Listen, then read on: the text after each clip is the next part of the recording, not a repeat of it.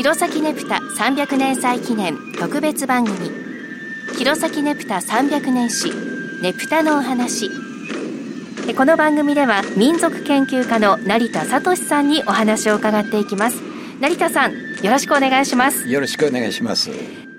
明治以降交通機関がどんどん発達してきます、うん、結構遠くに行って、えー、うん、見れるっていう、えー、その時間的な問題だとか、はい、えー、そういうものが解消されてどんどんどんどんそうそういう人たちが増えていく。つまりもう観光がいわゆる産業になっていく、はい、そういうことになってきますね。で祭りっていうのはまあ観光資源で観光客がたくさん来ると地元にお金もそうですね。しますよね。うん、で現在でももう観光産業の重要度っていうのはどんどん、えー、増してるような気がします。私は経済学の専門でも何でもないんであれですけども。はい、で私は常々もう観光産業というものを考える上で伝統的な行事を利用するのが一番手っ取り早いだろうと。うんうんうんで新しい企画で、新しいものをやって果たして成功するか、うん、あんまり成功してないですね。あ私は青森県で成功した新しい企画で成功した例っていうのは、はい、名護のジャズフェスティバルぐらいかなと 思ってるぐらい。あのそんな新しいことが定着するっていうのはなかなか面倒なこと。これが伝統的な行事を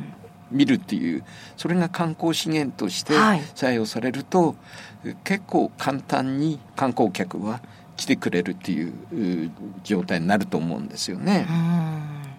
いやでもその祭りと観光っていうのも切り離せないものもあると思いますけどお祭りの価値ってその観光だけなの？っていうのは。はいはい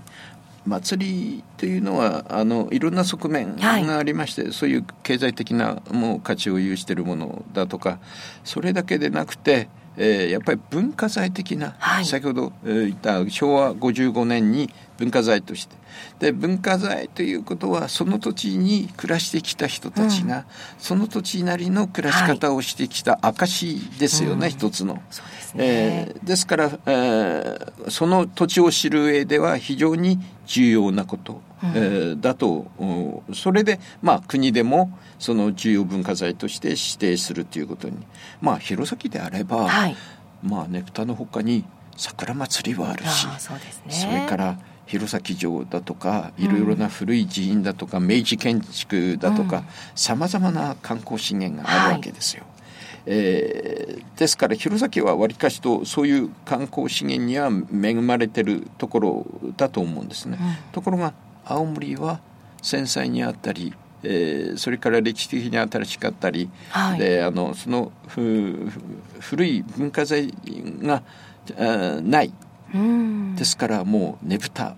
オンリー。ねぶたにかける、はい、ねぶたをよりより観光資源として抜群なものにしていこうというのが青森ねぶたの在り方。今までの経緯、えー、今に至る経緯だと思うんですね。でもう一つ祭りとして考えてい。かなければならないという私は気がしてるんですけれども社会的な価値っていうのがあると私は思ってるんです、うん、社会的な価値。それってどういうことになるんですか？あの一言で言いますと祭りだとか行事っていうのは、はい、その地域を活性化させる装置として重要だと思う、うんうん。はい、で、えー、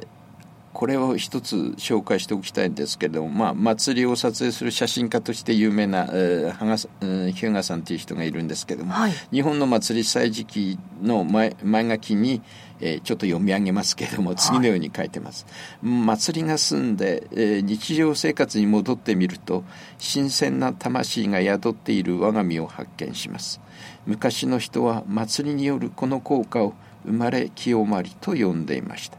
えー、再生の活力を得たことで私たちは、えー、明日からまた元気に生きていくのです。清まりっていうのはこれ、えー、心身の汚れを清めるということ、はい、これが私は非常に気に入ってるんですけれども。それでは今日はここまでです。成田さんありがとうございました。どうも失礼しました